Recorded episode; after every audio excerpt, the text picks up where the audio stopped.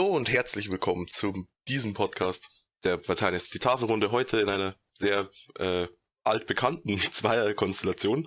Einmal ich, der Grisch und der liebe Joma. Hallo. Und es geht heute um eine sehr, äh, naja, man kann fast sagen, berüchtigte Serie. Äh, Revolutionary Girl Utena. Eine Serie, die mit äh, Konventionen und Maßstäben wohl gebrochen hat. Und ob das wirklich so ist, das schauen wir uns heute mal an. Äh, deswegen, ja? Wir werden es zumindest versuchen. Wir werden es zumindest versuchen. Deswegen gleich mal vorneweg, äh, wie, wie war es für dich? Also wir haben es ja beide jetzt zum ersten Mal geschaut. Mhm. Äh, wie, wie war der Einstieg für dich? Was, wie, wie ist deine allgemeine, dein allgemeiner Eindruck? Also, äh, du, du hast vorhin gerade gesagt, dass es eine sehr berüchtigte Serie ist. Ähm, ich denke mal, du meinst damit, dass es in, in gewissen Kreisen halt ziemlich gepriesen wird, aber, aber, do, äh, aber dennoch nicht wirklich Mainstream ist, ja. sondern, sondern eher als so eine Art Geheimtipp ist auch das falsche Wort und eine elitistische Serie ist auch nicht wirklich richtig dafür, aber es ist, es ist, es ist eher so, so, ja, ich weiß nicht, wie ich, wie ich das beschreiben soll. Es ist eine, eine, äh, eine Serie, auf die viele Leute, auf deren Meinung ich viel gebe, viel halten. Mhm. Äh, tendenziell. Und ähm, dadurch bin ich natürlich mit gewissen ähm, ja, Hoffnungen in die Serie reingegangen, ja, mit, mit, mit gewissen Erwartungen. Äh, wie das schon bei einigen äh, vergangenen Podcasts der, der Fall war. ähm, und, und ja, wie soll ich sagen? Ähm, leider muss ich sagen, dass wie in vergangenen Podcasts ich mir, glaube ich, ein bisschen zu viel erwartet habe und meine Anschauerfahrung dadurch ein bisschen gelitten hat. Ich hab's befürchtet. Ja. äh, wie, wie war das denn bei dir so? Uh, es war von der Erwartungshaltung her relativ ähnlich. Also dadurch, ich, ich wüsste jetzt gar nicht, wer schon drüber geredet hat, bei dem ich äh, viel auf die Meinung gebe. Mhm. Aber es war irgendwie so, so wie du sagst, das ist so, so, so eine Serie, es ist kein, kein wirklicher Geheimtipp, es ist mehr so, sagen wir mal, die nächste Schicht vielleicht. Mhm. Wenn du quasi, wenn du dieses, kennst du dieses Eisberg-Meme, wo es immer tiefer geht? Ja, ja. So quasi die nächste Schicht des Eisbergs. Ähm, ich habe relativ hohe Erwartungen gehabt und ich muss, ich war nicht enttäuscht. Ich war, aber glaube ich, ich, ich habe nicht erwartet, dass es so, ähm, naja, so symbolisch in irgendeiner Form wird. Also ich habe ich hab mir irgendwie mehr, doch ein bisschen mehr äh, Direktheit, glaube ich, erwartet. Mhm, ja. Ähm, also wo wir von, von Erwartungen sprechen, ich, ich habe auch ähm, die Geschichte, die erzählt wird, äh, so nicht, nicht erwartet. Ich habe äh, keine quasi langsame, mehr oder weniger episodische oder, oder zumindest zyklische Geschichte erwartet. Mit ja. so vielen Wiederholungen. Ich habe ich hab mehr irgendwie ähm, so ein gesellschaftliches, vielleicht ein bisschen politisches Drama erwartet, so in die Richtung Code Geass mäßig, so, wo es dann wirklich um, um eine Figur geht, um mhm. eine, eine, eine Prinzessin oder einen, einen Prinz, um, um, um Utna eben, die wirklich als eine zentrale Figur in einer echten, also in, in einer gesellschaftlichen Re äh, äh, Revolution fungiert. Mehr oder weniger so wie Lelouch. Ja. So in die, in die, in die ungefähre Richtung zumindest. Aber das ist dann, dann letztendlich ein Highschool-Anime war, wo es so viel um, um Romance ging und um Ah, Senpai. Ah, das, das, das habe ich nicht erwartet. Das hat mich auf dem, auf dem falschen Fuß erwischt.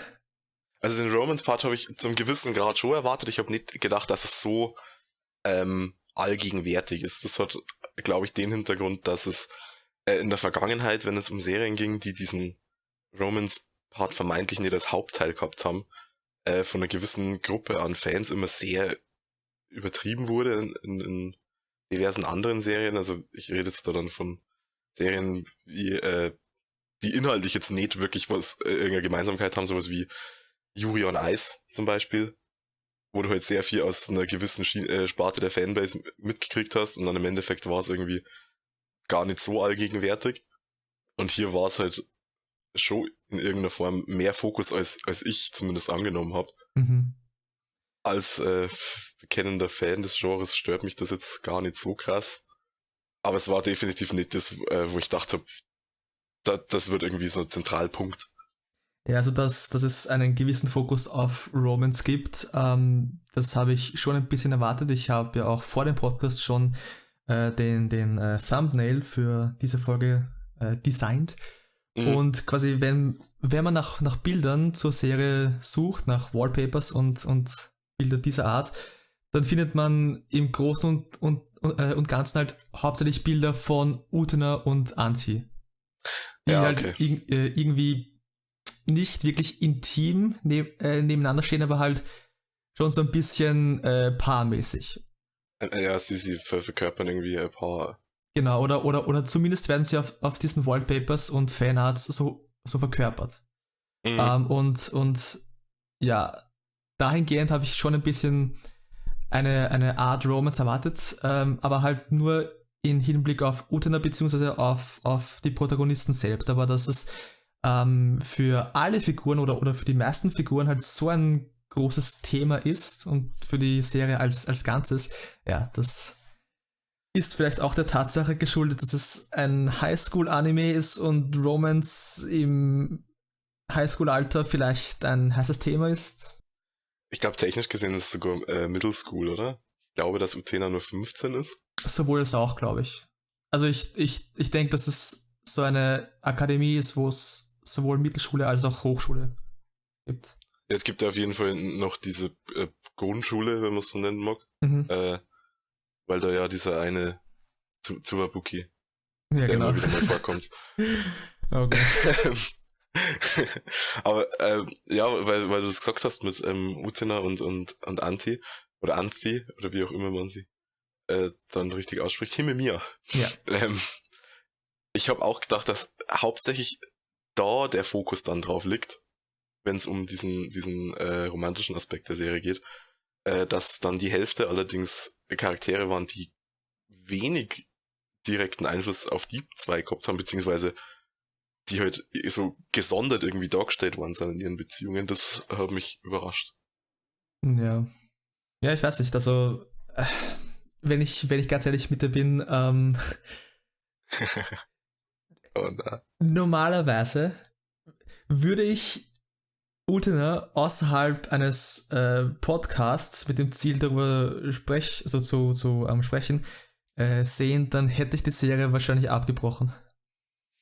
Ja, ich hab's, ich, ich, ich hab's befürchtet. ja, ja. Also, ähm, ich weiß, also, wir, wir werden später noch darauf zu sprechen kommen, aber ähm, das Ende der Serie, beziehungsweise der, der letzte Arc, die, die, mhm. die letzten circa zehn Folgen, äh, die, die, die, fand ich ziemlich cool. Die haben mir gut gefallen.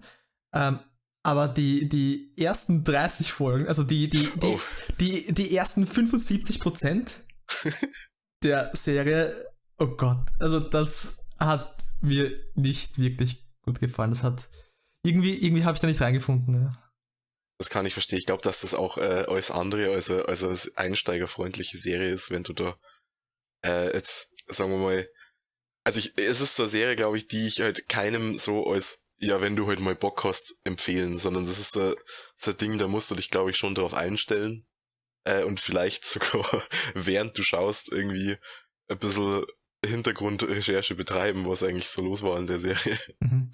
Ich, ich denke auch, dass es eine Serie ist, die ähm, besser ankommt und auf einen wirkt, wenn man sie über einen äh, längeren Zeitraum schaut.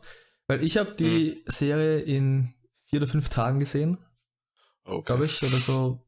Sicher nicht, nicht mehr als, als eine Woche. Ähm, und halt durch die ganzen Wiederholungen, die wahrscheinlich ihren Wert haben. Ähm, also ihren, ihren symbolischen Wert, meine ich. Ja. Ähm, aber durch die ganzen Wiederholungen äh, war es halt echt schwierig zu schauen. Ich habe äh, mir in, in den Notizen, die ich äh, äh, gemacht habe, ähm, und das habe ich dann später wieder weggelöscht, aber ich habe vermerkt, dass sich das so anfühlt wie, keine Ahnung, ähm, mehrmals die, die, die acht Folgen von äh, Haruhi am Stück zu sehen. Oh Gott, die Endless Eight. Die, genau, die, die Endless Eight. Das mehrmals am Stück, weil genauso kam es mir vor. So viele Wiederholungen. Ja, ich, ich meine, ähm, ich, ich gehe da, ich, ich glaube, oder ich meine, was dazu gelesen zu haben, ich habe mich ja tatsächlich, als ich fertig war mit der Serie, äh, noch so ein kleines bisschen reingelesen, dass das, ähm, das Budget nicht das allergrößte war. Mhm. Das Okay. merkt man halt. Ähm, also zum einen haben sie es, glaube ich, zwar clever genutzt, wie eigentlich die meisten Serien das machen, wenn du halt wirklich einen, einen kreativen Kopf hinter dem Ganzen hast. In dem Fall ist es ja äh, Ikuhara, dann äh, eventuell von Serien wie äh, Mavaro Penguin Drum oder Sarah Sanmai oder die ganz alten Veteranen von Sailor Moon kennen. Ähm, also ich glaube, dass, dass, dass der schon eine Idee gehabt hat, die er da auch umgesetzt hat, aber gerade in diesen in diesen Duell-Szenen, sage ich mal, fällt halt das, das Szenenrecycling extrem auf. Ja, vor allem, also ähm, ich habe äh, ich hab auch gesehen, dass parallel neben der Produktion des, des äh, Animes auch ein Manga geschaffen wurde. Also es ist, es ist keine reine Adaption, soweit ich weiß. Ja, Ähm, und der, der Manga an sich hat nur fünf Bände. Was, also wäre es eine Adaption, dann, dann würde man sagen, okay, die, die haben das endlos gestreckt. Ähm, und Ja. ich habe ich hab, ich hab mich mit der Manga halt jetzt gar nicht beschäftigt, aber ich muss mir die, die Frage stellen, äh, ist der Manga ein bisschen mehr, mehr auf den Punkt? Erzählt er die Geschichte vielleicht äh, kürzer, ohne so viele Wiederholungen? Ich meine, das würde durchaus Sinn machen, wenn man das Budget bedenkt und diese, diese Budgetprobleme, die du genannt hast. Ja. Äh, aber ja, also es, es, es wirkte auf mich zumindest oft ziemlich gestreckt. Also jetzt auch abgesehen von den Wiederholungen. Einfach wie, die, Ja. wie, wie manche Folgen aufgebaut waren und, und wie sie zumindest auf den ersten Blick nicht so wirkten, als würden sie ähm, in die größere Geschichte reinpassen oder als, als wären sie notwendig. Mhm. Das fand ich ein bisschen schade. ja, es ist, ähm, weil, wie soll man sagen, also, wie gesagt, ich, ich sag, ich glaube, dass Ikuhara da ziemlich, äh, äh, do- doch eine Idee dahinter gehabt hat. Ich glaube auch, dass es gerade ähm, in Bezug auf manche so Flashback-Szenen, die ja doch, also diese, diese, diese quasi diese Vorgeschichte von Utena mit der Prinzessin, deren Eltern gestorben sind und so, die kommt ja doch, glaube ich, ja alle fünf Folgen oder so, wird die ja wieder eingestreut. Äh, das ist was, das hätte man eventuell weglassen können, was man, oder wovon ich glaube, dass es zumindest einen symbolischen Wert hat, ist dieser ganze Stück mit äh, Utena, die in diese Arena geht, wo immer dieser Soundtrack einsetzt, wo dieses, dieser, dieser, Mhm. dieser Chor singt und so. Zette, Ähm, Junge. Genau das. Ähm, weil das, äh, und da muss ich jetzt ehrlicherweise zugeben, dass ich äh, vor geraumer Zeit allerdings schon äh, ein YouTube-Video dazu gesehen habe. Dieses ganze, dieser ganze kreisförmige Ablauf, also auch diese Arena ist ja, sie geht ja diese kreisförmige Treppe hoch. Ähm, generell Dinge, die sich irgendwie drehen, haben, haben sehr prominenten äh, Bildwert irgendwie in der Serie, was alles so ein bisschen auf dieses ganze Thema von Revolution wohl zurückgehen soll weil du ja im Prinzip immer irgendwie versuchst, aus dem, aus dem Kreis, aus dem etablierten Kreis auszubrechen in der Revolution. Äh, und da, quasi symbolisch so ein bisschen damit, damit äh, gespielt wird. Ich weiß nicht, also wie, wie du vorher gesagt hast, äh, ähm, weil du hast es ja in einer Woche geschaut, ich habe es auf drei Wochen verteilt. Äh, und ich fand es auch, glaube ich, deswegen sehr viel angenehmer. Ich weiß nicht, ob ich so viel Spaß gehabt hätte, es zu bingen. Ja, würde ich nicht empfehlen. ähm, hast du zu, äh, zufälligerweise darauf geachtet, in welchen Folgen die Backstory äh, genau genannt wurde? Also quasi, wann sie immer wiederholt wurde? Oder nicht? Nicht genau, nee. Also es waren, glaube ich, so alle drei bis sechs Episoden. Das war, glaube ich, unterschiedlich. Ich bin mir nicht ganz sicher. Weil ich habe nämlich auch nicht darauf geachtet und ich frage mich, ob das äh, regelmäßig verwendet wurde, also wirklich regel äh, regelmäßig, Mhm. oder ob da noch eine tiefere äh, Schicht zu entdecken ist, ob, ob, ob, ob quasi die Folgen, in denen die, äh, diese Backstory gezeigt wurde, diese, Mhm. diese, diese kurze ein, äh, ein Minuten Rückblick, ähm, ob das noch mehr Bedeutung hat, als den Zuschauer darauf hinzuweisen, ähm, was mit Untertan halt, also halt wirklich vor sich geht. Wieso sie zu einem Prinzen werden will. Mhm. Oder ob das, Das nur kann, irgendwie. ich, kann, ich, kann ich da leider nicht beantworten. Da, da habe ich leider nicht drauf geachtet. Okay. Äh, würde mich zumindest nicht wundern bei, bei all den Symboliken und, und, und Ja, mich, mich auch nicht, vor allem, weil, weil du ja im, im Medium Animation im Prinzip davon ausgehen musst, dass alles so ist, wie es ist. For a reason, so, also im, im besten Fall. Ja. Es ist echt, äh, es ist äh, leider kein sehr, sehr einfaches Thema. Aber es gibt, glaube ich, ähm, in den Figuren. ich weiß nicht, hast du also so, so eine Dualität an Figuren gehabt? Irgendwie entweder du magst sie oder du hasst sie? Äh, nicht wirklich. äh, die meisten Figuren waren mir während dem Schauen ehrlich gesagt ziemlich egal. egal. Okay. Das, das liegt aber wahrscheinlich daran, dass ich halt generell nicht sehr viel Spaß an der Serie hatte. Vielleicht, weil ich sie gebinged habe, wegen den ganzen hm. Wiederholungen. Ähm, irgendwie äh, habe ich halt echt schwer gefunden, mich von der Serie abholen zu lassen. Mhm. Äh, und, und wirklich spannend fand ich figurenmäßig echt nur, Ut, äh, nur Utena selbst. Ähm, mhm. Und sie stand ja in den ersten 30 Folgen äh, größtenteils ähm, halt am, am Seitenrand, wenn es quasi um, äh, um die Backstory und um die äh, Erinnerungen von jemandem wie Churi ging. Ja. Oder Miki, also dem, mhm. dem Piano-Typen. Ja. Oder, oder andere. Also sie ihnen, in, äh, ihnen Folgen, in denen sie halt nicht der Hauptfokus war, war sie klarerweise halt nicht der, nicht, nicht, nicht der Fokus. Fokus. Und somit waren diese Folgen für, für mich halt ziemlich äh, langweilig, um ehrlich zu sein. Wobei, äh, also jetzt quasi, ich habe ich, ich ähm, hab die Serie gestern beendet und mhm.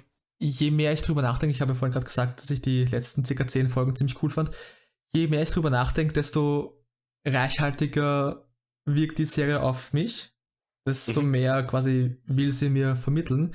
Aber durch die Tatsache, dass ich halt über den, den Großteil nicht so aufmerksam war, wie ich bei anderen Serien vielleicht wäre, einfach weil es mir keinen Spaß gemacht hat.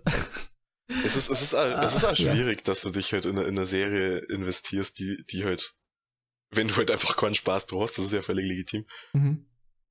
Ja, ich weiß nicht, das, ich habe das Gefühl, würde ich die Serie irgendwann rewatchen, würde es mir besser mhm. gefallen als jetzt, und zwar viel, viel besser. Mhm. Aber ich denke nicht, dass ich sie irgendwann rewatchen werde, einfach weil sie so lang ist und weiß nicht, ich bin generell kein so ein großer Freund von, von Rewatches, ich schaue lieber neues Zeug. Ähm, ja, ich denke auch, dass, äh, dass Utina als Core-Serie ist, wo ich mich hinsetze und mir denke, Mensch, heute rewatch ich das mal. Ich glaube, da müsste ich mich selber erstmal in diesen Headspace äh, wieder irgendwie bringen, dass ich sage, da habe ich jetzt Bock drauf. Mhm.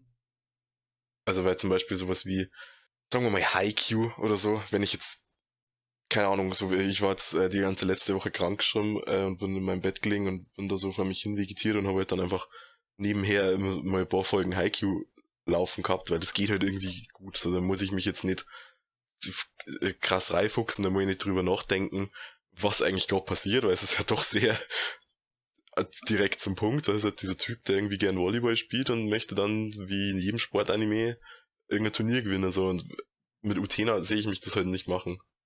Ja, also ähm, für alle, die unseren Perfect Blue Podcast äh, nicht gehört haben, der ist jetzt verlinkt, oben rechts und in der, in der Beschreibung. Ähm, aber ich sehe das Ganze ein bisschen so, wie Steve das im, im Perfect Blue Podcast erwähnt hat, äh, von, von wegen äh, mehrere Ebenen, auf denen man eine Serie cool finden kann. Und wirklich mhm. gute Serien haben etwas auf jeder Ebene zu bieten. Also du, du, du hast quasi ganz, ganz oben die reine Unterhaltungsebene und dann kannst du abhängig von der Serie halt weiter runtergehen in Symbolik und weitere Be äh, Bedeutungen und das, mhm. das, mhm. das, das Ganze halt zerlegen und analysieren, äh, wenn es Spaß macht. Und, und wirklich gute Serien ähm, haben halt für alle Zuschauer was. Äh, egal, ob das jetzt je, äh, äh, jemand ist, der die Serie äh, rein wegen des äh, Anschauerlebnisses sehen wollen, rein wegen der Unterhaltung auf der ersten mhm. e Ebene, oder ob das jetzt Leute sind, die sich da reinfuchsen wollen. Und mhm. ich habe das Gefühl, äh, zumindest für mich persönlich, hat Utena eben diese erste Unterhaltungsebene nicht oder zumindest lange Zeit nicht. Und das finde ich sehr, sehr schade, weil, weil es quasi wie Populärwissenschaften ähm, ein, also wie, wie Werke der, der Populärwissenschaft, einen Einstieg äh, bietet, diese, diese erste Unterhaltungsebene, äh, um sich dann in weiterer Folge mehr mit dem Thema zu beschäftigen. Und dadurch, dass ich diesen Spaß jetzt nicht wirklich hatte, mhm. habe ich auch nicht wirklich das Interesse, mich mehr damit zu beschäftigen. Auch wenn ich weiß, dass es da mehr zu, zu entdecken gibt, mehr, mehr Bedeutung und dass, dass mir das äh, gefallen könnte, was ich entdecken würde. Ja. Ist halt schwierig in, in, in so einem Fall. Ja, ich, ich stimme dir da tatsächlich so ein bisschen zu, weil, also ich habe, wie gesagt, ich habe glaube ich, insgesamt doch immer gutes, gutes mehr Spaß gehabt als du beim Schauen, aber also auch mir sind en entsprechend Längen äh, gerade im, im, im, ersten Drittel äh, aufgefallen, wenn man gedacht habe, ja, okay, also es hat bestimmt irgendwie einen Mehrwert, dass das jetzt da ist. Die Curry-Folge. Die was, die? Die Curry-Folge. Ach, die, Cur die Curry-Folge, ja. Ja. Äh, da ist bestimmt irgendeine Symbolik drin, dass die irgendwie Körper tauschen und so. Why nicht? Aber generell, sowas wie die Curry-Folge, ich fand's ähm, erstaunlich, was diese Serie für tonale Sprünge macht. Mhm. Weil es, es fängt ja doch an mit diesem, gut, Utena wird irgendwie so ein bisschen in dieses ganze Setting reingeschmissen von irgendeiner geheimer Fight Club mit Schwertern so, wo auch nur die Leute Zutritt haben, die so einen Ring tragen. Äh, und dann habe ich mir noch die ersten zwei Duelle gegen äh, gegen Sayonji habe ich mir dann schon gedacht, ja, okay, das ist halt, also das ist der Ton, den die Serie hat, da ist ja irgendwie eine gute, gute Portion Mystery dabei, was eigentlich diese, diese äh, Rose Bride ist und so. Äh, und dann kam irgendwann eine Folge, ich war sogar die Curry-Folge, war, also es ist äh, oder vielleicht war es sogar die mit Superbook, ich weiß gar nicht mehr, die so vom Ton her extrem komedisch vergleichbar war. Mhm. Und, und sehr, sehr viel leichter irgendwie. Und, und ich fand's, ich hab's am Anfang sogar eigentlich dafür gelobt, dass es das hingekriegt hat, weil ähm, ich fand's nicht störend.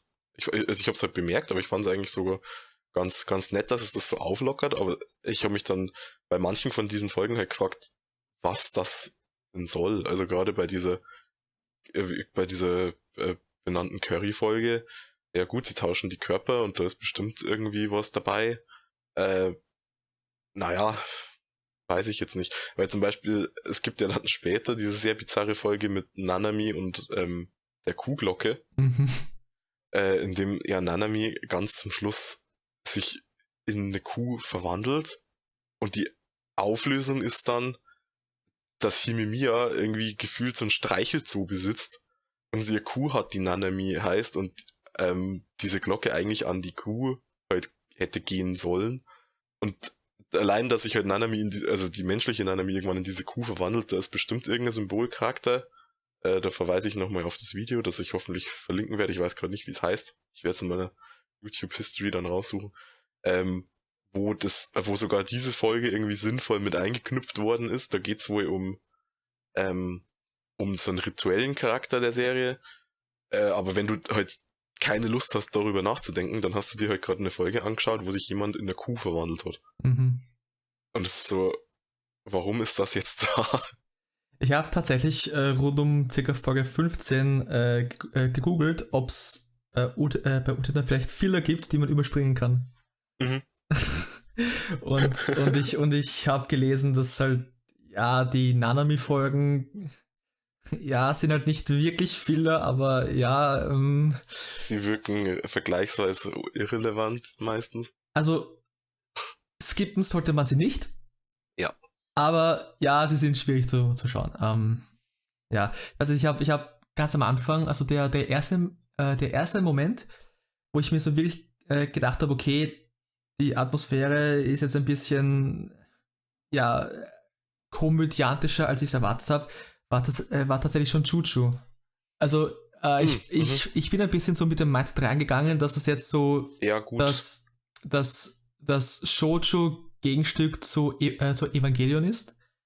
Ähm, was ich an mehreren Stellen in der Vergangenheit irgendwie gehört und gelesen habe, mhm. dass es quasi auch auf das Ende bezogen hin so in die Richtung gehen soll ein bisschen. Ähm, und mit der, äh, mit der Erwartung ging ich rein und dann gibt es da diese, also schon, schon in, der, in, der, in der ersten Folge diese äh, sehr, sehr lose gezeichneten Ge äh, äh Gesichter, die diese, diese typischen äh, Anime-Grimassen schneiden und da gibt es diesen Chuchu, der ja mhm. Cute ist, aber halt sonst nicht wirklich irgendwas macht und sonst ist in der ersten Folge jetzt nicht so viel mehr passiert. Mhm. Ähm, zumindest nichts wirklich Ernstes. Äh, ich bin mir nicht ganz sicher, ob das erste Duell nicht schon in der ersten Folge war. Äh, ich weiß gar nicht, also sie fordert ihn auf jeden Fall heraus. Ja. Ich weiß gar nicht. Aber äh, wenn ich es jetzt zum Beispiel mit der ersten Folge von Evangelion vergleiche, dann ist das atmosphärisch halt Himmel und Erde. ja, ich denke, das ist ähm, zum Teil auch diesem Internatsding geschuldet. Also anders als bei Evangelion, wo du ja dann als Schauplatz noch ähm, das Nervhauptquartier hast und so. Die sind halt immer in dieser Schule, außer wenn es zu Duellen geht. Ja. Und ich, ja. Hm, ich, ich finde sogar Chuchu, also ich habe erwartet fast, dass irgendwie sowas mal vorkommt. Einfach weil es ja doch in irgendeiner Form ins Magical Girl Genre fällt und Magical Girl Genres haben eigentlich immer irgendwelche tierischen Begleiter. Ob die dann so viel Mehrwert haben, ist die andere Frage. Also gut, ich, wenn ich jetzt an sowas wie ähm, Sailor Moon denke, das hat diese sprechende Katze. Allerdings erinnere ich mich an Sailor Moon nicht mehr genau, was die Funktion der Katze war. Äh, in dem diversen Ablegern der Precure-Reihe, also zumindest in denen, die ich gesehen habe, haben die auch so, so, so Art, die schauen eigentlich aus wie so Plüschtiere, das sind keine richtigen real existenten Tiere, die brauchen die irgendwie, um sich mit denen, mit Hilfe von denen zu verwandeln und selbst Madoka hat ja Cubase, was halt irgendwie so ein finsterer Spin auf diesen ganzen tierischen Begleiteraspekt ist. Chuchu ist halt da und wie du gesagt hast, er lockert die Atmosphäre auf. Ja, eine Atmosphäre, die gerne ein bisschen dichter hätte sein können. Aber naja, ähm, das nur am Rande. Äh, was, hat, was hat dir denn so am besten gefallen, wenn du irgendwas äh, picken müsstest? Wahrscheinlich äh, ähnlich wie bei dir die Figur von Utena. Mhm. Also zumindest, wenn ich auf die Figuren gehe. Ansonsten könnte ich jetzt natürlich mich wieder ausspinnen über diverse Optiken, weil ich halt. Kamerawinkel? Der Kamerawinkel weniger, aber halt einfach generell. Ich finde es halt interessant, was die Serie gemacht hat. Es gibt ja jede Folge diese Schattenfiguren. Mhm die sich dann irgendwann als, als, als, als eine Art Schultheaterclub oder sowas rausstellen, wo ich halt jedes Mal gedacht habe, was, aber worum geht's? Weil in der, in der, in, als die das erste Mal vorkämen, hab, wusste ich ja noch nicht, dass die jede Folge vorkämen. Äh, und ich bin da einfach davon ausgegangen, das verkörpert jetzt einfach, wie lose dieses Gerücht gestreut wird, dass Utena wohl sich duellieren wird mit, mit äh, Sayonji ich dann drauf gekommen bin, das war, also scheinbar interessiert das keinen oder beziehungsweise es weiß einfach auch keiner, dass das stattfindet, obwohl sie ihn, glaube ich, öffentlich herausfordert. Äh, und dann habe ich mich, weil die werden ja zunehmend, zusehends biz äh, bizarr in dem, was, was da passiert in diesen Schatten, äh, Schauspielerszenen. Und ich habe mich dann schon gefragt, worum es immer geht. Und ich, bei manchen Sachen dachte ich mir, okay, das fasst irgendwie so den, den Kernkonflikt der Folge zusammen. Und bei manchen habe ich irgendwie gar, keinen, so, gar keine richtige Verbindung gesehen und es, solche Sachen, die waren nicht optisch irgendwie interessant inszeniert, auch jedes Mal, wenn äh, Utena so ein äh, das Duell für sich entscheidet. Du siehst ja nie, wie dieses Schwert wirklich den Gegner berührt, sondern du hast diesen Shot, wo sie so, sich so kreuzen quasi und dann diese, diese drehende Rose irgendwie aufploppt. Ähm, solche Sachen. Also die, optisch finde ich Utena gerade dafür, dass, oder wahrscheinlich aus dem Grund, dass es Low Budget ist, äh, sehr, sehr interessant. Mhm. Und es spielt halt auch wieder in diese ganze Symbolik. Also da haben wir wieder die, die drehende Rose, wie ich vorher schon gesagt habe, was äh, immer so ein bisschen diesem äh, Gedanken von Revolution wahrscheinlich entspringt. Insofern, ich denke übrigens, dass das Utena, weil sie hört ja diese, diese, diese, diese Phrase, die da jedes Mal gesprochen wird, wenn sie das Schwert zieht, äh, grant me the power to revolutionize the world oder so, ähm, ich, sie revolutioniert ja in dem Sinn nicht die ganze Welt als solches, aber ich denke, dass sie halt in irgendeiner Form die, die, diese ganzen Charaktere, die du als Zuschauer halt auch triffst, in irgendeiner Form, ja, in Anführungszeichen revolutioniert. Also ich, ich glaube, am Ende des Tages ist Utena ein sehr flashiger Coming-of-Age-Anime in irgendeiner Form. Mhm. Äh, und also zum Beispiel Juri, die ja dann doch in irgendeiner Form eine sehr toxische äh, Bindung mit, mit äh, Shiori hinter sich lässt und dann irgendwie dieses Interesse an Utena auch irgendwie ähm, ausspricht. Ich glaube, dass das halt insofern funktioniert, dass all diese Figuren sich von dem, was sie waren, zu einem sehr viel gesünderen neuen Punkt bewegen. Mhm. Ja, ähm, was die Symbolik betrifft, ich habe mir nach der Serie, ähm, ich meine, es, es liegt auf, auf der Hand, in Utena geht es um Rosen. Mhm. wer, wer hätte gedacht? Ähm, ich, also ich meine, wir, wir alle können uns vorstellen, wofür Rosen halt äh, normalerweise stehen. Ähm, ich meine, man, man gibt am Valentinstag Rosen, zum Beispiel jemanden, äh, den man gern hat.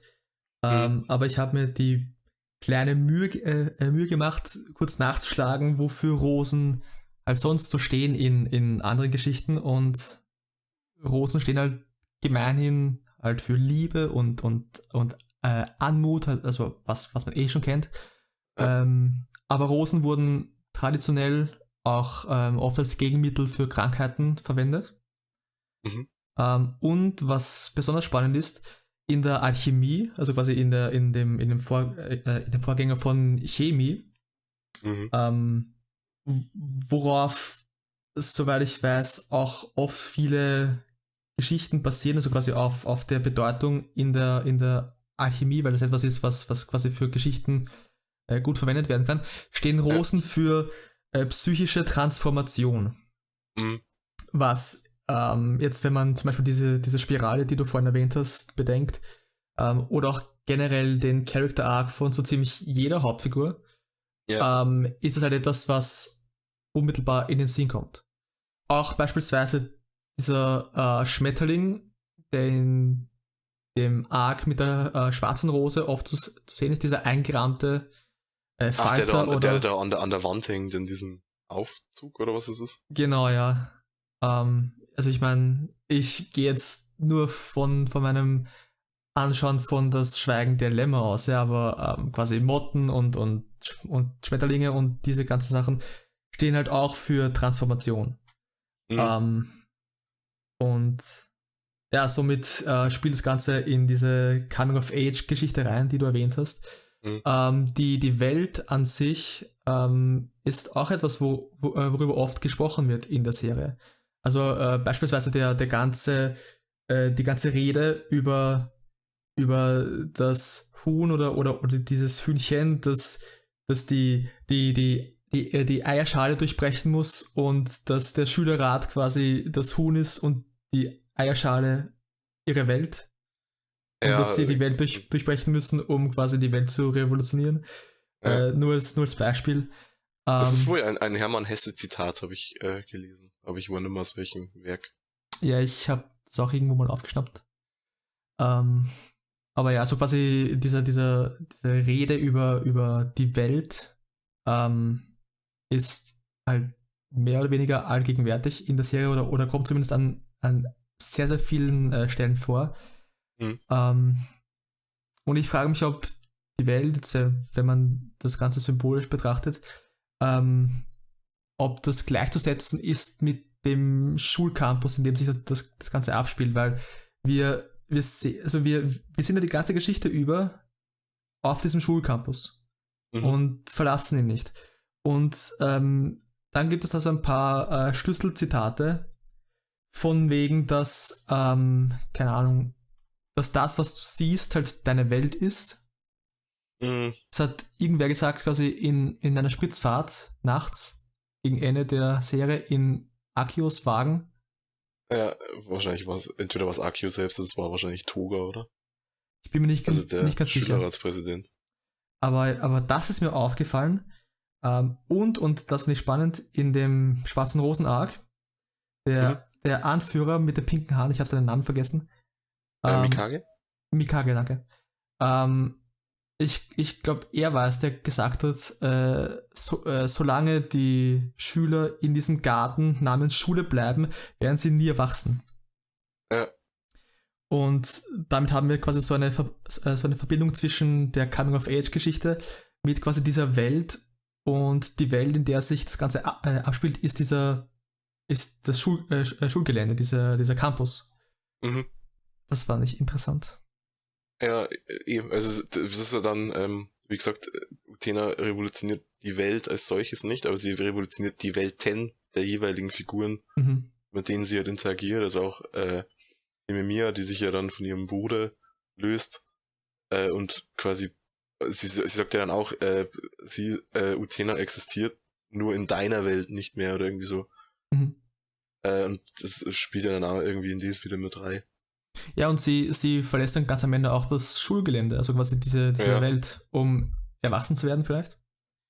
Ja, Ähm, also dieser, dieser Twist, äh, und wer es bis jetzt noch nicht äh, gemerkt hat, Spoiler-Alarm, wir spoilern alles. ähm, dieser, dieser Twist ganz am Ende, ähm, dass dieser Duellhof, wo die ganzen äh, Duelle stattfanden und das alles halt fake war und nur eine Projektion in diesem Planetarium, beziehungsweise diesem, diesem obersten Stockwerk, in dem äh, Akio sich aufhält. mhm. Ähm, davor hatte man halt wirklich als, als Zuschauer das Gefühl, dass es in, äh, in dieser Serie halt so einen gewissen äh, übernatürlichen Layer gibt. Also quasi, dass, dass, dass der Geist dieses Prinzes, den, den äh, Utena während jedes Duells äh, channelt, halt Mhm. echt ist, dass es da quasi so, so, ein, so ein Figment dieses, dieses äh, Prinzen gibt, der Ja. in ihr wohnt, so wie Harry Potter vielleicht ein, ein Teil von Voldemort in sich hat, so mehr oder weniger. Mhm. Ähm, und da, da, äh, dahingehend habe ich mir dann ganz am Ende gedacht, okay, äh, was ist, wenn Utena selbst halt auch quasi so, so aufgesplittet ist zwischen einer, einer Person, die nicht länger diese Utena ist, nicht dieser Prinz, Mhm. und dem, dem äh, Geist, dem, dem Spirit von Udena. So wie sie quasi den Geist des, des Prinzen channelt in, Mhm. diesen, äh, äh, in diesen Duells, äh, sucht Himemia dann quasi diesen Geist von Utena oder halt die echte Person, was auch immer. Aber das alles wurde eh dann ad absurdum geführt, da äh, alles fake war. Ja, es ist, äh, ich fand, wie fandst du denn das Ende? Ich mochte es eigentlich ganz gern. Ich fand's. Ich fand's aufschlussreich.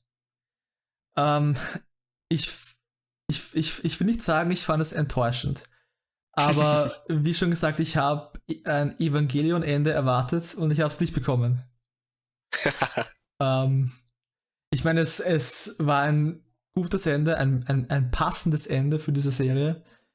Ein nicht sehr schönes Ende für alle Figuren. Also diese, diese, diese, diese bittersüßen Enden, wo halt irgendein großes Problem äh, gelöst wird, aber nicht ohne Kosten, finde ich Mhm. immer ziemlich schön. Ich, ich denke ich denk da dabei zum Beispiel an das Ende von, äh, von Gurren Lagann. oh ja. Ähm, ich will jetzt nicht zu viel drüber sagen, für alle, die die Serie nicht gesehen haben, aber Aber quasi. wir spoilern doch alles. Okay, Spoiler für das Ende von, von äh, Gurren Lagann. Ähm, ich find's, ich, ich, ich habe ich hab keine Ahnung warum, aber ich find's immer so tragisch, dass äh, Simon dann ganz am Ende halt seine Position als quasi Gott des ganzen Universums mehr oder weniger so äh, aufgeben muss und halt irgendwie so ein Landstreicher wird.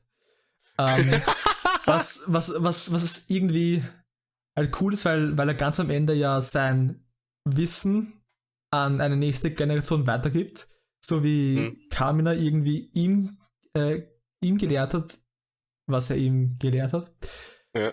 Ähm, aber ich finde es halt trotzdem irgendwie schade, dass, dass er halt zu, zu niemandem wird. Ich meine, Simon scheint damit kein Problem zu haben und das ist schön für ihn, aber trotzdem irgendwie ist halt, es ist halt kein perfektes Ende für die Figuren. Ja, es ist, es ist irgendwie bittersüß. Ja. Mhm. Und so in die Art, also äh, so in dieser Art habe ich auch das Ende von äh, Utena aufgefasst. Dass, ich finde es schade, dass Utena halt irgendwie äh, verschwunden ist.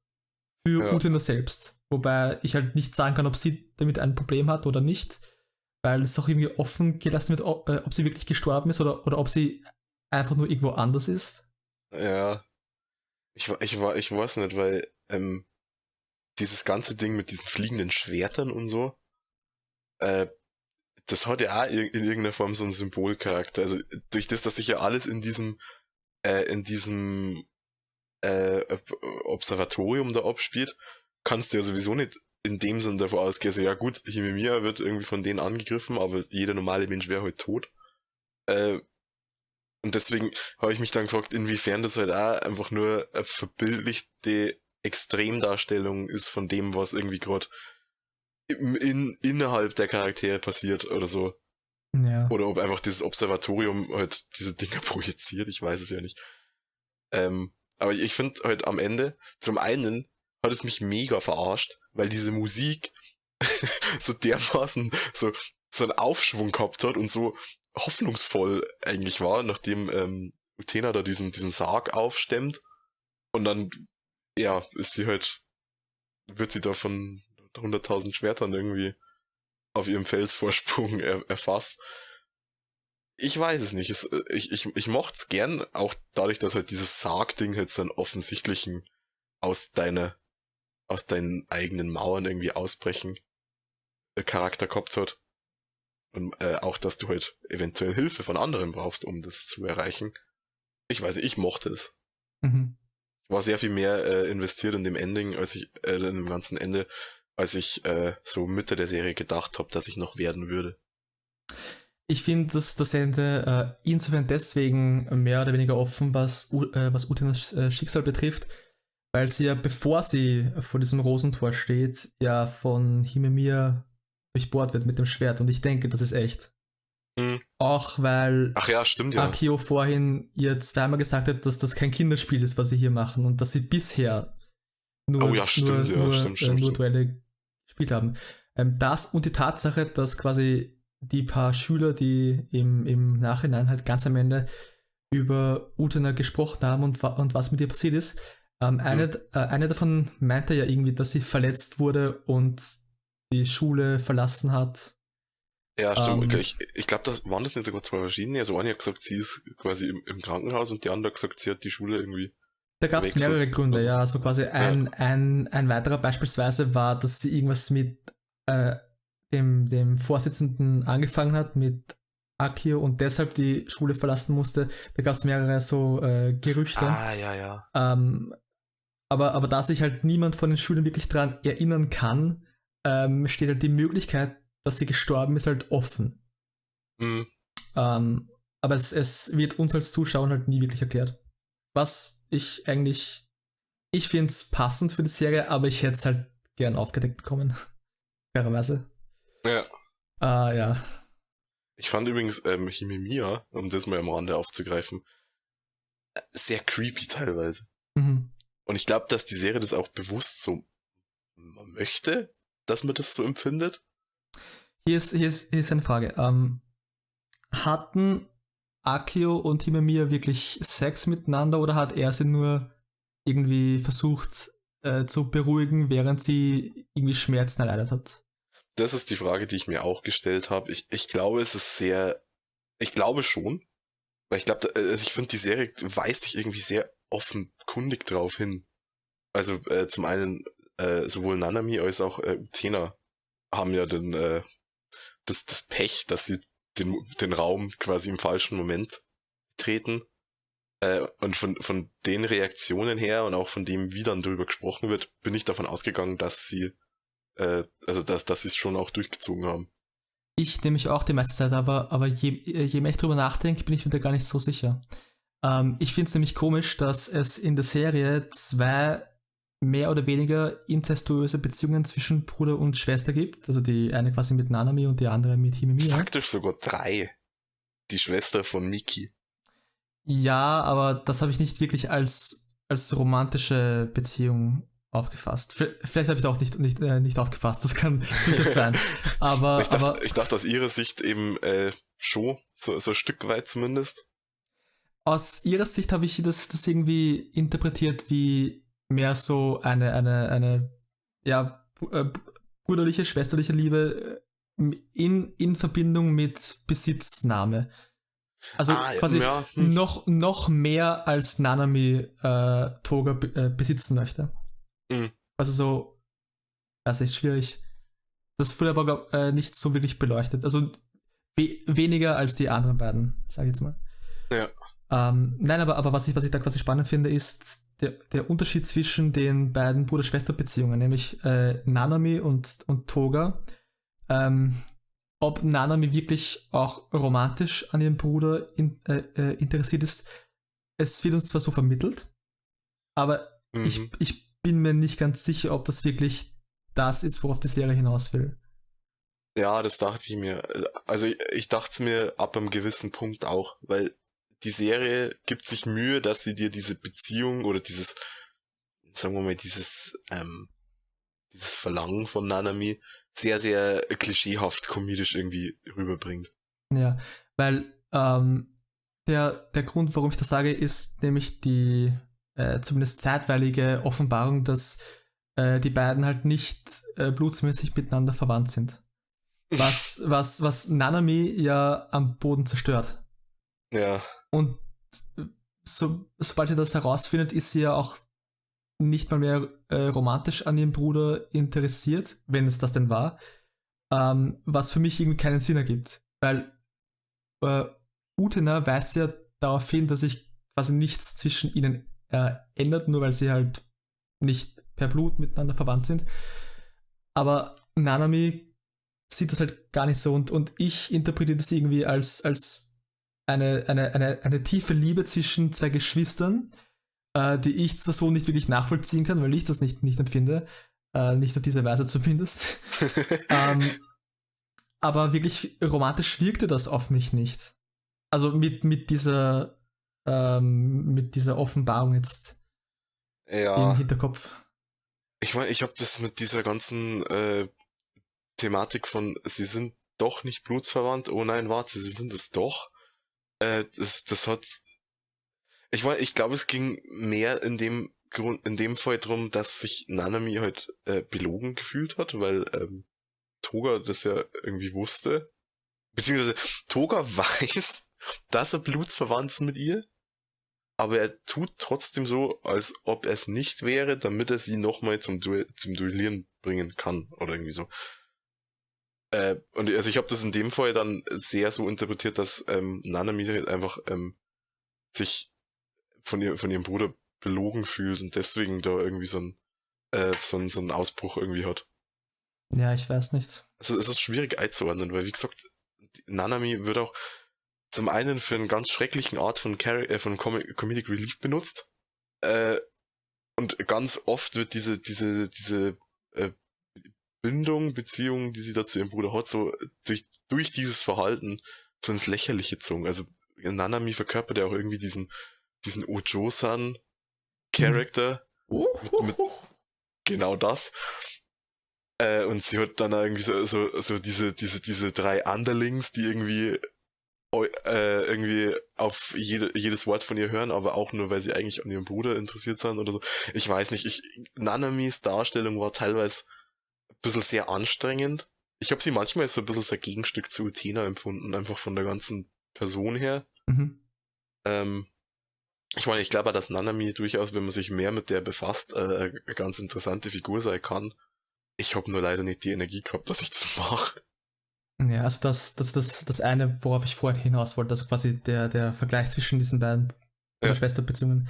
Ähm, was ich aber vergessen habe zu, zu erwähnen, war halt die eine Szene, wo wir Imemir und Akio wirklich zu, äh, zusammen sehen, also quasi in, in, in Körperkontakt war, glaube ich, wie, wie sie äh, mit schmerzverzerrtem Gesicht irgendwie bei ihm war, wo halt nichts Sexuelles passiert ist, so, so wirklich, wo, wo die beiden ihre, ihre Klamotten anhatten.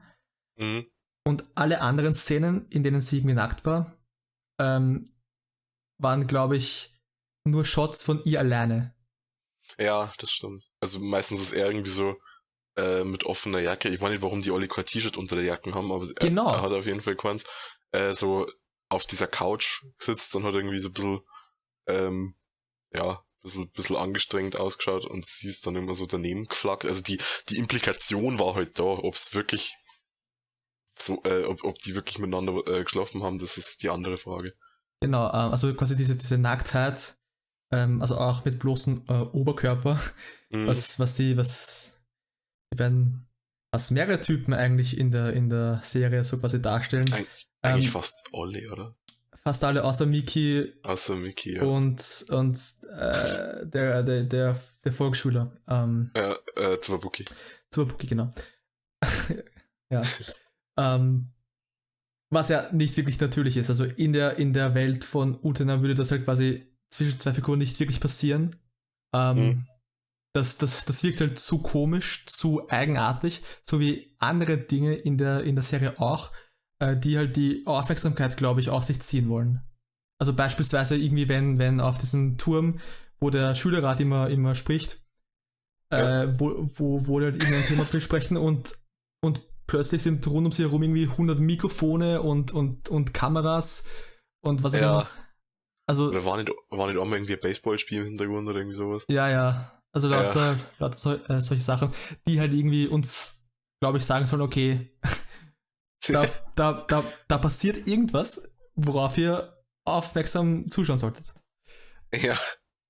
Ähm, was manchmal funktioniert und manchmal nicht, aber ähm, ja, ich denke halt, dass, dass dieses, ich, ich weiß nicht, ob es genug ist, um es ein Motiv zu nennen, aber dieses Motiv der Nacktheit, weiß nicht.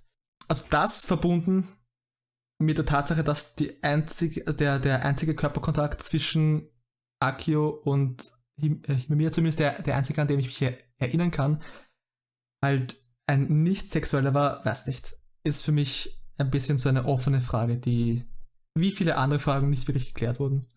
Ja. Ich meine, es gibt halt abgesehen davon, also von diesem äh, doch sehr offensichtlichen, von dieser sehr offensichtlichen Anspielung auf das Thema Sex, es gibt halt wahnsinnig viel äh, Innuendos. Also dieses, wenn, wenn ähm, Toga die, die, die äh, gegen, gegen Utena gewinnt und dann damit quasi diese Verlobte der, der, der Rosenbraut äh, irgendwie ist und er sein Schwert verstärkt, boostet und sie dann quasi dieses Schwert so an der Spitze küsst und so. Hm. Äh, oder wenn dieser, dieser Fechtclub Senpai irgendwie wiederkommt, also das im letzten Drittel stattfindet, äh, wo dann Juri und, und Shiori irgendwie nochmal so einen, einen Auftritt haben, äh, wo Shiori halt am Boden kniet und sagt, sie, sie hat sein Schwert jeden Tag poliert, so.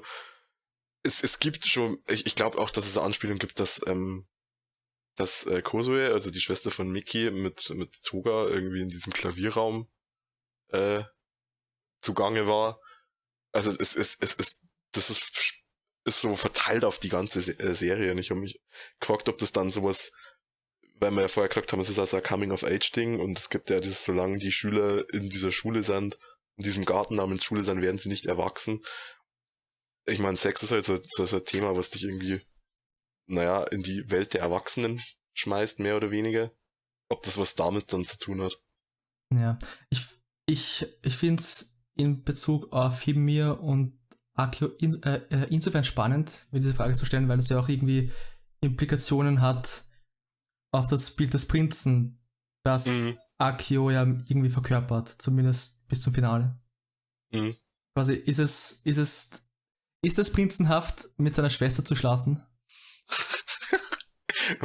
naja, wenn ich drüber nachdenke, dass diese ganzen ähm, Adelsfamilien im Mittelalter ja sich alle gegenseitig geheiratet haben. Ja. Naja, ich meine jetzt eher quasi dieses Ideal eines, eines Prinzen, der Ja. gut und nobel ist und stark und, und selbst, wenn er erwachsen wird, halt diese Nobilität und diese Stärke nicht verliert. Ähm, das, was das ist ja Utena dann gesagt eher bekommt. Utena. Ja. ja, schon, aber, aber sie hat das ja von ihrem Prinzen gehört. Die, äh, sie hat diese Ja. Worte von ihrem Prinzen gehört und, und das war ja Akio, zumindest früher.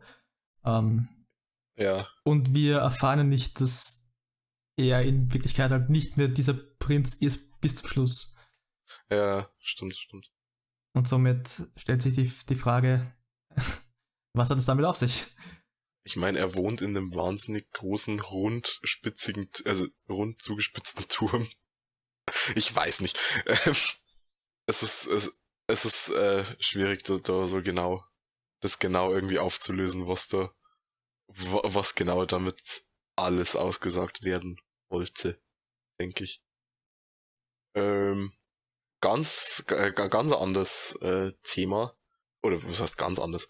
Aber hast du, als du es geschaut hast, auch das Gefühl gehabt, dass dieses ganze, ähm, dieser ganze Ablauf mit Utena, die in diese in diese Arena geht, wo dann diese eben dieses dieser Soundtrack, den wir vorher schon gesprochen haben, einsetzt äh, und dann diese vergleichsweise sehr minimale Magical Girl Verwandlung einsetzt und so. Das hat alles ein bisschen was Rituelles gehabt, oder? Mhm.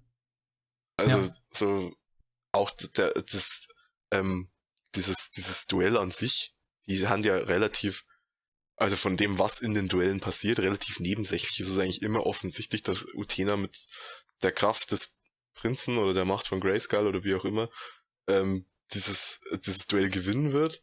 Äh, und sie töten sich ja auch nie, aber es wird so so sinnbildlich wird ja irgendwie ihr Teil vom vom Gegner getötet mit, mit, dem Abschlagen dieser Rose und so. Äh, und auch, äh, und das, das also das hat für mich auch so in dieses ganze äh, Ding reingespielt. Es, es gibt wohl, äh, und auch da muss ich mich auf ein anderes äh, YouTube-Video beziehen, gab, es gab früher diesen, äh, diesen Brauch, dass man sein, dass man Könige in Anführungszeichen geopfert hat, oder, oder eben Prinzen oder wie auch immer, äh, wobei die nicht wirklich halt getötet wurden, aber da ging es dann auch irgendwie drum, dass rituell dieser, dieser sehr ähm, kompetente Anführergeist von diesem Menschen dann für den, für den nächsten irgendwie übertragen werden kann oder so. Also im Prinzip das, was halt impliziert wird, wenn dieser Geist von, von, von, von Dios äh, auf, auf Utena runterfährt. Und ich, ich habe mich gefragt, ob diese ganze Serie einfach nur ein wahnsinnig großer Kult ist. an gewissen Punkten. Es scheint zumindest so, ja. ähm, ja, ich weiß nicht, ich habe diese ganzen Duelle ähm, insbesondere auf das Ende hin, wo wir dann halt mehr zu dem Ganzen erfahren haben, ähm, ein bisschen anders interpretiert. Mhm. Ich habe, also dieses, dieses Rosentor, das, äh, das, das äh, Uten äh, ganz am Ende ähm, aufstemmt, kam das in einem Gespräch schon davor vor? Also am, am Anfang der Serie oder, oder ist es etwas, was eher so gegen Ende hin das, das erste Mal Ich erwähnt wird? Ich Es, puh. bin mir nicht ganz sicher. Wenn ich drüber nachdenke, ich glaube nicht, dass es. Oder vielleicht war es mal sichtbar. Ich weiß es gar nicht. Ich, ich glaube eben nicht. Ich glaube, dass es Ich glaube auch nicht. erst so gegen Ende hin kam, also wirklich ganz am Mhm. Ende. Äh, und somit hatte ich die meiste Zeit über irgendwie so die Theorie, dass quasi die, die Kämpfer wollen ja quasi durch das Gewinnen dieses Duells etwas Ewiges erreichen, halt something eternal. Mhm. Ja, und, und ich, ich bin mir nicht sicher, wie ich das jetzt schlussfolgern soll. Aber, aber ich, ich, ich habe da mehrere unausgereifte Gedanken. Ja. Ähm, quasi, dass das, was ewig ist, was alle erreichen wollen, schöne Erinnerungen sind. Mhm. Und dass diese schöne Erinnerungen durch Wunder geschehen. Mhm. Ähm, irgendwie kann, äh, kann man das sicher besser schlussfolgern, aber, aber da gab es so mehrere Stellen in der Geschichte, die das irgendwie so aufgegriffen haben und ich habe das halt so äh, zusammengereimt. Ne? Ja. Und, und quasi der Grund, dass Utena diese Duelle gewinnt, ist, dass, also ist, ist der, dass sie quasi in der Vergangenheit irgendwie schon eine schöne Erinnerung hat und diese halt channelt und, und sich daran erinnert und diese halt für sie etwas Ewiges ist, woran sie sich irgendwie festhalten kann. Mhm. Äh, während sie halt diese Probleme des Alltags irgendwie zu, zu bestreiten hat. Äh, während die, die anderen Duellanten, und das kommt, glaube ich, ganz explizit in dem Schwarzen Rosen-Arc vor, halt hauptsächlich auf, auf äh, schlechten Erinnerungen basierend kämpfen. Dass sie halt irgendwas, irgendein Problem in der, in der Vergangenheit haben, irgendwas Tragisches, das passiert ist und, und sie möchten das halt richten, indem sie etwas Ewiges dann halt erreichen. Äh, Churi beispielsweise mit, äh, ja, mit, mit ihrer ehemaligen Freundin, die Mhm. ihr den, den, den Typen weggeschnappt hat. Ähm, nur als Beispiel. Ich weiß nicht, weil äh, die, äh, wie, wie ist sie? Die Freundin von, von Utena, die, die normale, die Äh, Wakaba. Wacker, aber genau. Die war ja auch zu einem bestimmten Zeitpunkt als Duellant ausersehen, aber quasi als sie dann äh, auf der Plattform ankam, wurde ihr gesagt, nein, sie hat irgendwie ein, ein, ein, ein gutes Herz und was auch immer. Nee, war das nicht und sie, sie so? muss nicht kämpfen. War das, nee, warte, war das nicht so? Wakaba hat doch gekämpft. Ich dachte, das war der Typ, der irgendwie ihr, ihr, also Wacker was, wie hat sie ihn genannt? Der, der Zwiebelprinz oder so? Äh, den meine ich, genau. Ich habe Genau. hab das verwechselt. Ja, den, den, den meinte ich, ja. Ähm, aber worauf ich hinaus will, ist, dass quasi der halt irgendwie mit einer schönen Erinnerung gekämpft hätte Ja, äh, und deswegen schon was Ewiges erreicht hat und deswegen nicht mehr kämpfen muss. Ähm, was das Ganze aber dann für Utana bedeutet, die mit der Theorie halt auch schon was Ewiges erreicht hat, Mhm. aber, aber, aber trotzdem kämpfen muss, das hat sich mir nicht erschlossen und deshalb glaube ich, dass das Ganze irgendwie Bullshit ist, was ich dir gerade erzähle. Aber das ist, das ist halt das, was ich während dem Schauen der Serie mir so ein bisschen zurechtgerückt habe, keine Ahnung. ich meine, du, ich meine, du kannst es dir so auslegen, dass äh, Utena vielleicht anders als äh, hier Captain Zwiebelprinz ähm, quasi damit kämpft, ob diese Erinnerung, so wie sie sie hat, ähm, noch Bestand hat für sie und ob die noch, ähm, ob die wirklich so, so toll war, weil sie, sie kommt ja insofern ins Schwanken, sie hat ja danach irgendwie was mit, äh, mit Akio. Es wird ja auch einmal impliziert, dass die irgendwie äh, zusammen im Bett landen. Mhm. Wobei das, das, das war halt auch so, so eine Szene, wo, wo ich halt wirklich zweimal drüber nachgedacht habe, weil ich gedacht habe, okay, sie liegt da und es schaut aus, als hätte sie zumindest schultertechnisch nix an. Und sie spricht aber einfach nur drüber, wie sie ihr, also du hast diesen extremen Close-Up-Shot auf ihr Gesicht und sie spricht dann irgendwie drüber, was sie morgen wohl zum Mittag in die Schule mitnimmt oder so.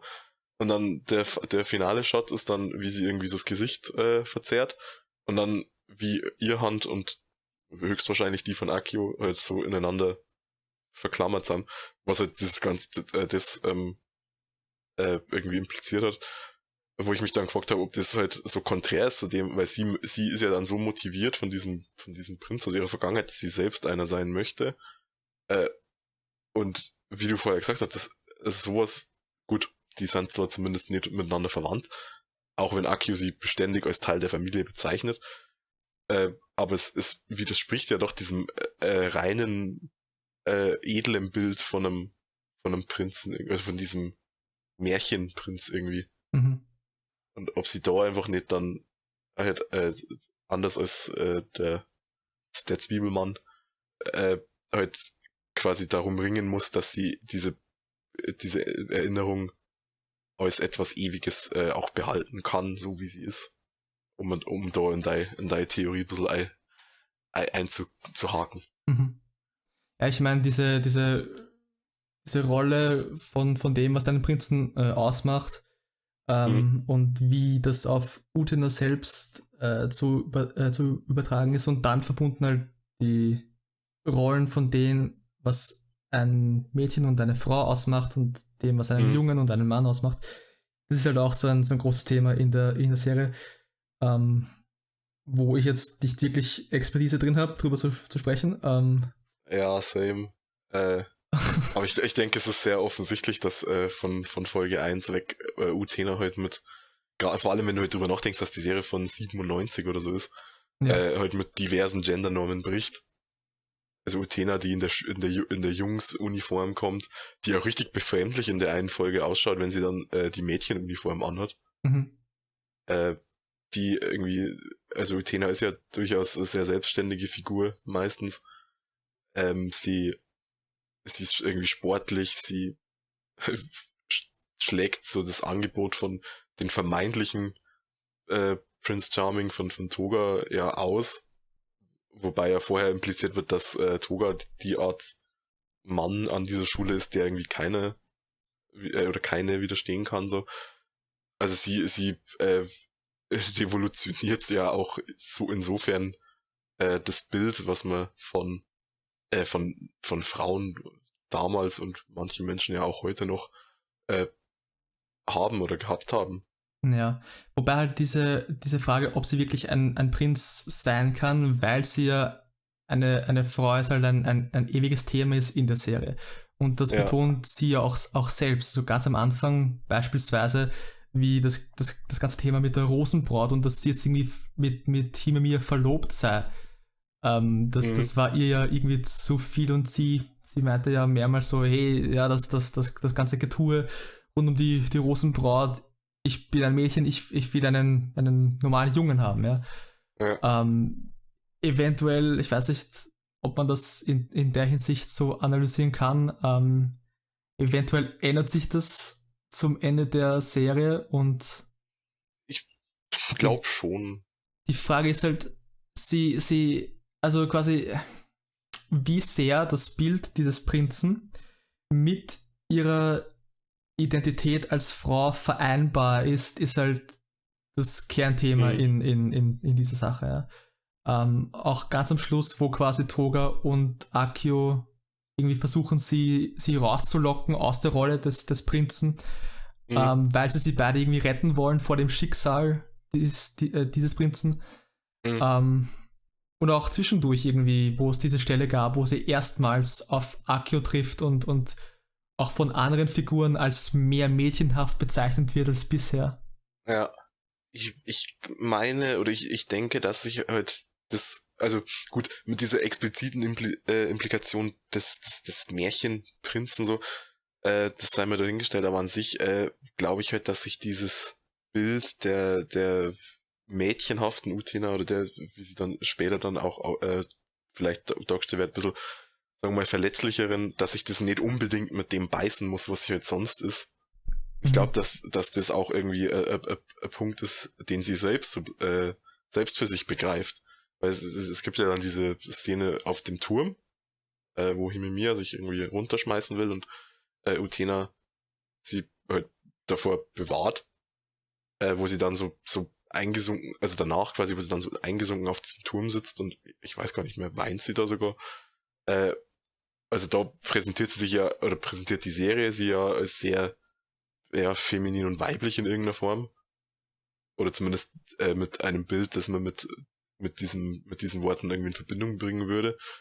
Äh, ich denke aber, dass das halt einfach nur äh, ein weiterer Teil einer ganz normalen Person ist. Also ich glaube, dass das sich gar nicht so beißt mit mhm. äh, der Darstellung, dass sie jetzt sonst eigentlich eher die Draufgängerin ist und eigentlich ein Tomboy und so. Äh, weil es, also es, ich, ich war gar nicht, wie explizit das erwähnt wird, äh, dass sie diese, diese raue Genki Girl Schale zu einer gewissen, zu einem gewissen Grad eigentlich nur nach außen projiziert und innerlich eigentlich ziemlich leer und traurig irgendwie ist. Mhm. Also sie, sie, sie, sie hat über die gesamte Serie halt ein paar Momente, wo sie halt wirklich zu, äh, zusammenbricht und, und, am, äh, und äh, am, Boden zerstört ist. Ja. Wenn, wenn irgendwie das, was ihr Halt gibt, nämlich diese Vorstellung und das, das Ideal dieses Prinzen, den sie verkörpern möchte, ähm, wenn das für sie irgendwie außer Reichweite scheint. Mhm. Ähm, also ich denke definitiv, dass es da, also dass, dass sie weniger wirklich.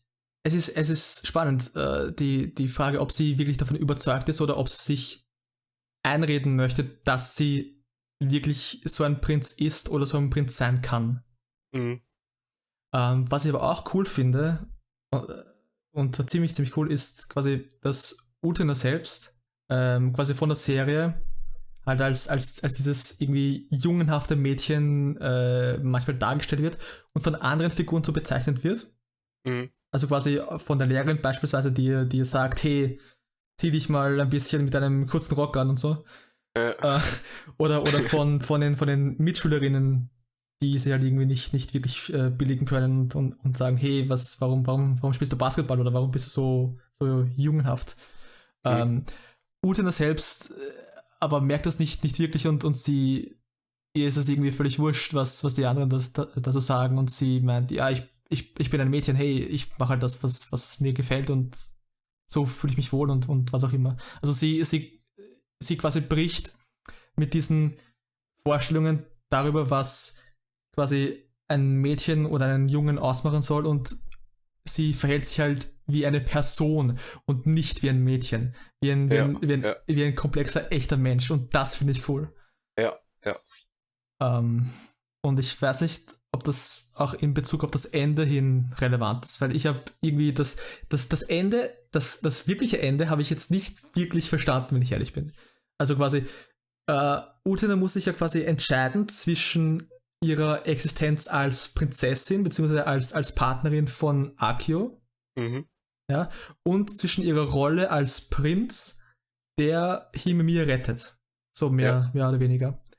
Ähm, aber ich bin mir nicht ganz sicher, ob sie das erreicht hat, weil, also sie, sie, sie entscheidet sich ja quasi für die Rolle des Prinzen. Ja. Ähm, aber geht dann ja zu Boden, quasi durch den Stich in den Rücken von Himemir. Ähm, und ich weiß nicht, was ich davon halten soll. Ich habe das nicht ganz verstanden. Ich meine, also ich, ich glaube, dass, dass halt ähm, der Gedankengang da vielleicht noch nicht aufhören sollte. Also weil sie äh, kämpft sich ja dann zu diesem äh, vermeintlichen ominösen Sarg davor, in dem Himemir sich ja irgendwie selbst äh, versteckt so. Ähm, und ich glaube, und ich, ich meine sogar, dass wenn sie halt äh, realisiert, dass sie äh, Himemir da nicht rausziehen kann, sagt sie ja, sie hat es irgendwie nicht geschafft, der Prinz zu sein oder so. Äh, in Konsequenz hat sie es dann doch geschafft, weil sich ja ähm, Himemir dann eben als Person eigenständiger macht und von eben von ihrem Bruder wegbewegt und so. Äh, also ich denke, dass sie es am Ende, im Endeffekt ja doch geschafft hat, der Welt oder beziehungsweise den Welten von Himimiya, von Juri, von Miki etc. die Revolution in irgendeiner Form zu bringen. Also ich denke, ich, also ich würde sagen, sie hat es geschafft, der, der Prinz zu sein. So. Hm. Hier, ist, hier ist die Frage, hat sie es geschafft, die Rolle des Prinzen zu revolutionieren? Hm. Weil, weil, sie, weil, sie, weil sie quasi sagt, okay, also ich habe ich, ich muss das irgendwie vers äh, versäumt haben oder, oder ich habe es vergessen, keine Ahnung, aber ich habe das halt nicht so wirklich mitbekommen, dass sie gesagt hat, sie, sie, sie hat es nicht geschafft. Ich, ich äh, glaube zumindest, dass sie es gesagt hat. Es ist jetzt äh, immerhin schon. Ich habe Anfang der Woche bin ich fertig geworden. Ähm, gehen wir mal da davon aus, dass sie es gesagt hat. Ja. ähm, also wenn das so ist und, und, und wenn man quasi bedenkt, dass sie sich von anderen halt nicht irgendwie sagen lässt, ähm, was ein Mädchen ausmacht und was ein Mädchen zu tun hat und wie, ein, wie ein Mädchen zu, äh, zu sein hat. Ähm, ich meine, diese, diese Erwartungen und diese, diese Rolle ähm, von all dem, was ein Mädchen ausmachen soll, ähm, mhm. gilt in gewisser Weise ja auch für die Rolle des, des Prinzen. Ne? Du, du hast halt irgendwie dieses, diese, die, äh, diese Vorstellung und dieses Ideal äh, mhm. von, dem, von dem Prinzen, ähm, den sie verkörpern möchte. Und ich meine, jetzt, jetzt wo ich so drüber nachdenke, du hast vorhin gesagt, dass du Nanami irgendwie so als Gegenstück zu, zu Utena siehst. Ja, ich habe sie teilweise so empfunden. Ja, also weil irgendwie, Nanami halt sehr mädchenhaft porträtiert wird irgendwie. Genau, und, und sie, sie stellt sich ja auch sehr, sehr mädchenhaft dar irgendwie, oder? Mhm. Also sie, sie versucht zumindest irgendwie sehr mädchenhaft zu wirken. Also auch, auch irgendwie, also so traditionell mädchenhaft natürlich. Ja. Jetzt, ähm, so irgendwie mit dieser Feier, wo sie ihr das Schmuckstück irgendwie prä äh, präsentieren möchte. was und dann die was auch immer. ist. Genau. ähm, also irgendwie, irgendwie frage ich mich, wenn Utena es schafft, mit diesen Vorstellungen von dem, was es heißt, ein Mädchen zu sein, äh, zu brechen, wenn, ja. sie, wenn sie das schafft, äh, dann bricht sie vielleicht auch mit den Vorstellungen davon, was es heißt, ein Prinz zu sein.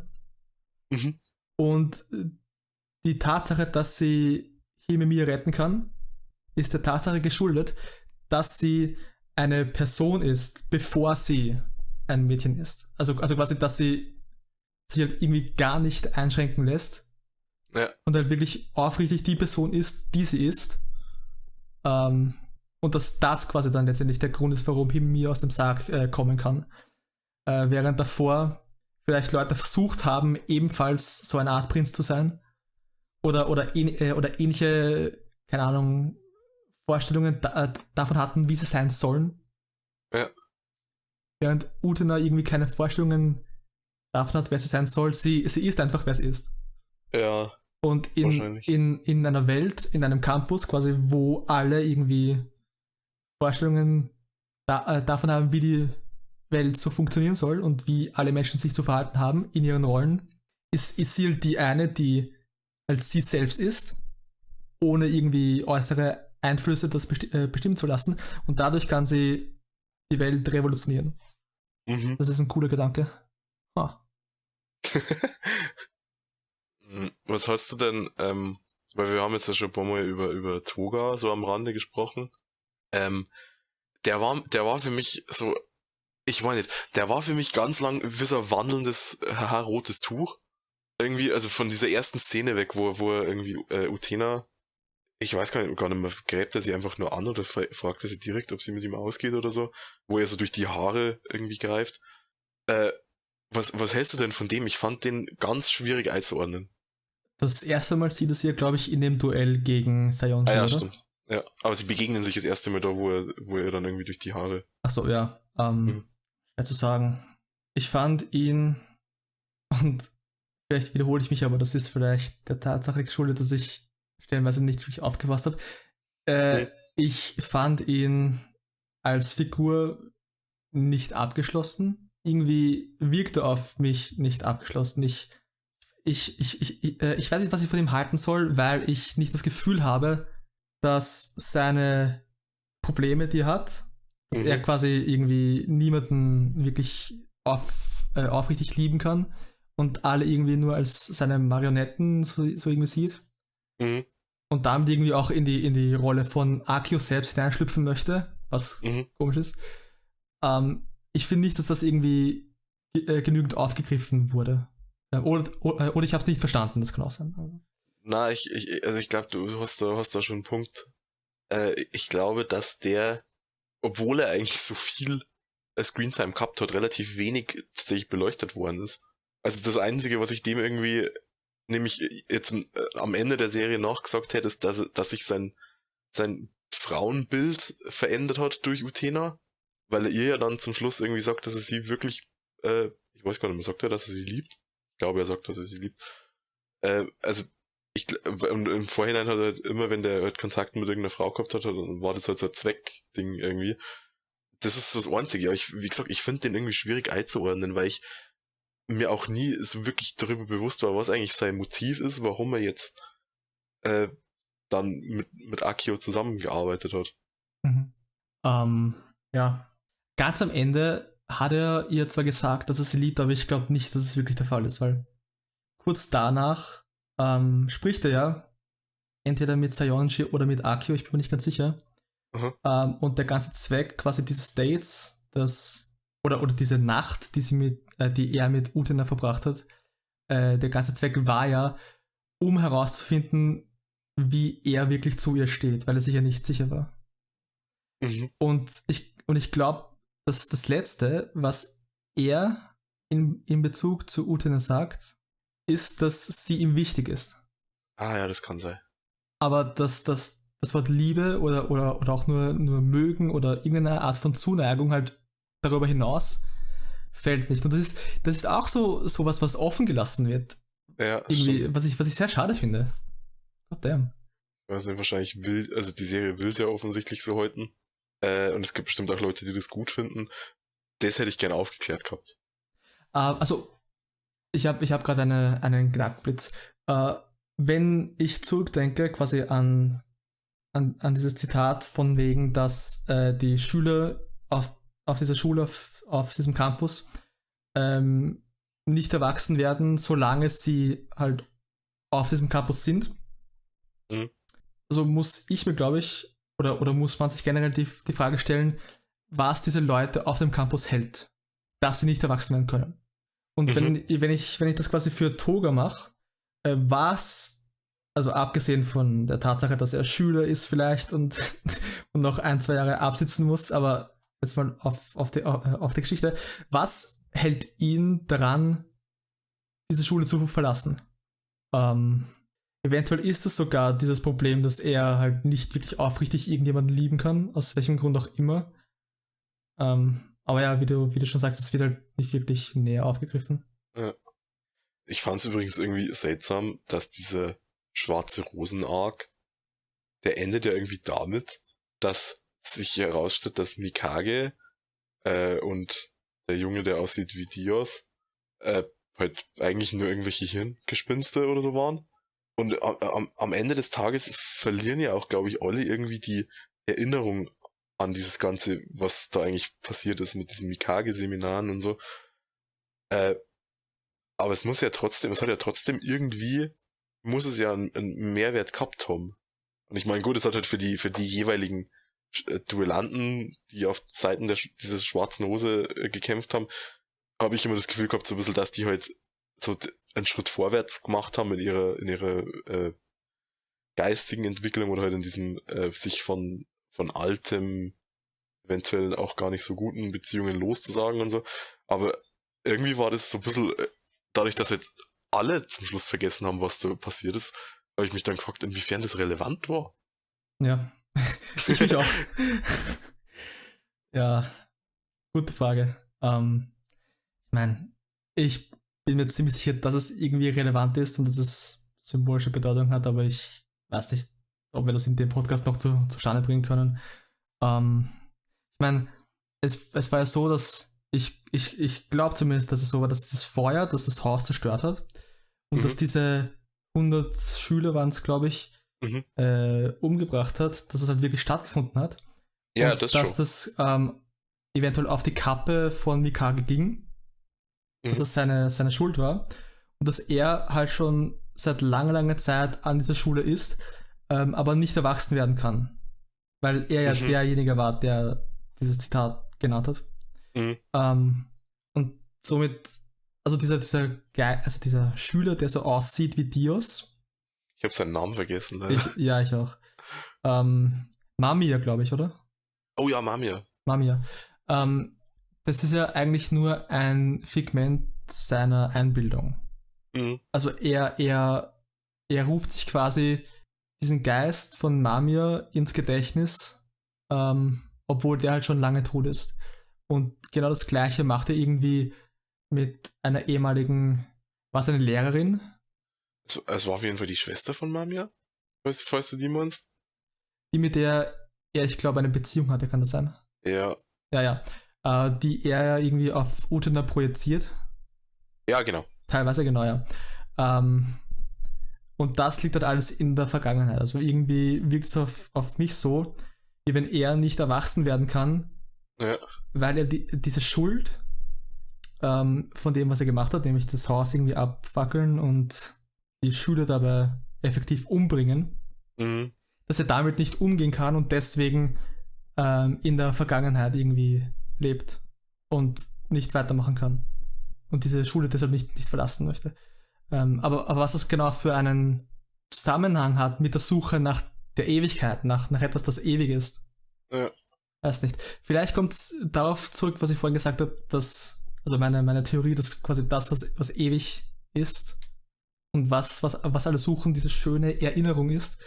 Mhm. Und dass die schwarze Rose, ich meine, schwarz als, als Farbe irgendwie so ist, ist ja auch etwas, was irgendwie mit Trauer und Zerstörung und, und, und Tod äh, assoziiert werden kann. Ja. Ähm, vielleicht als, als Gegenstück zu diesem, zu dieser schönen Erinnerung ist vielleicht das, was die Schwarze Rose ausmacht, dass sie quasi aus schlechten oder, oder bösen oder, oder traurigen Erinnerungen heraus äh, kämpfen, weil das ja äh, auch genau das ist, äh, was den Marionetten der Schwarzen Rose, also quasi die, die mhm. Duellanten, die sie schicken, ja auch irgendwie Kraft gibt. Ne? Ja.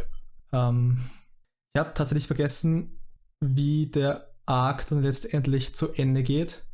Ähm, aber ich habe irgendwie vage im, im Gedächtnis, dass äh, Mikia, äh, Mi, äh, Mikage, ähm, dass, dass er zu der Erkenntnis kommt, dass er quasi irgendwie weitermachen muss und dann irgendwie erwachsen wird.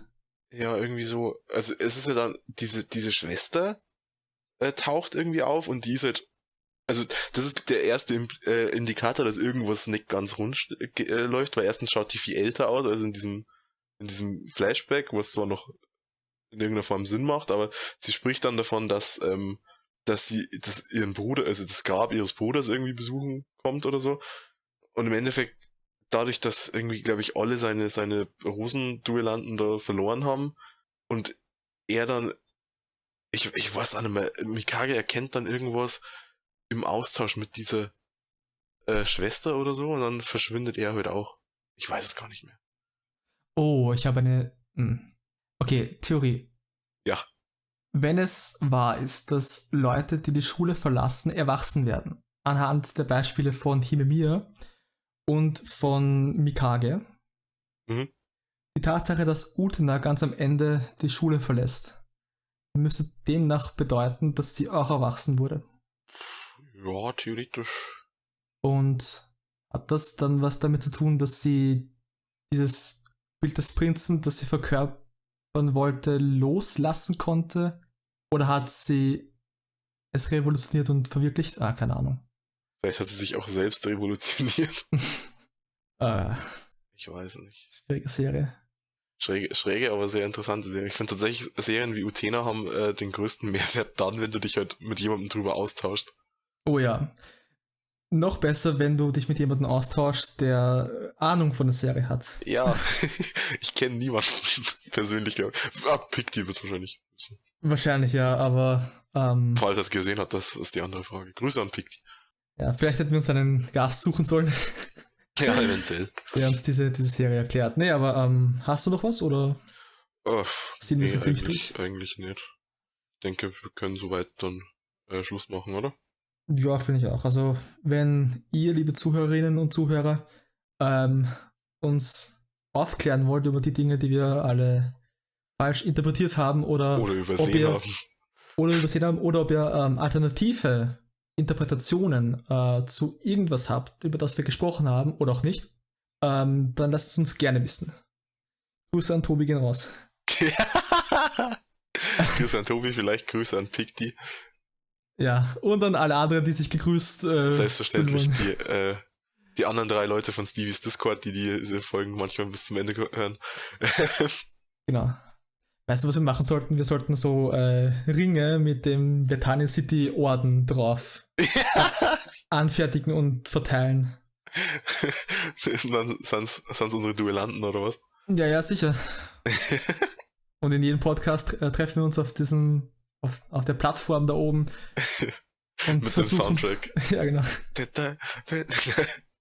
nee, aber sonst, äh, denke ich, haben wir es, oder? Mhm. Gut, dann auch äh, von meiner Seite danke fürs, äh, fürs Zuhören, äh, liken äh, und den ganzen anderen Spaß teilen. Tittelhutgas, glaube ich, hieß es. Teilen, liken, liken, ich weiß es nicht mehr. Teilen, Daumen hoch und den ganzen anderen Scheiß. Äh, und damit Dankeschön und auf Wiedersehen. Tschüss. Tschüss.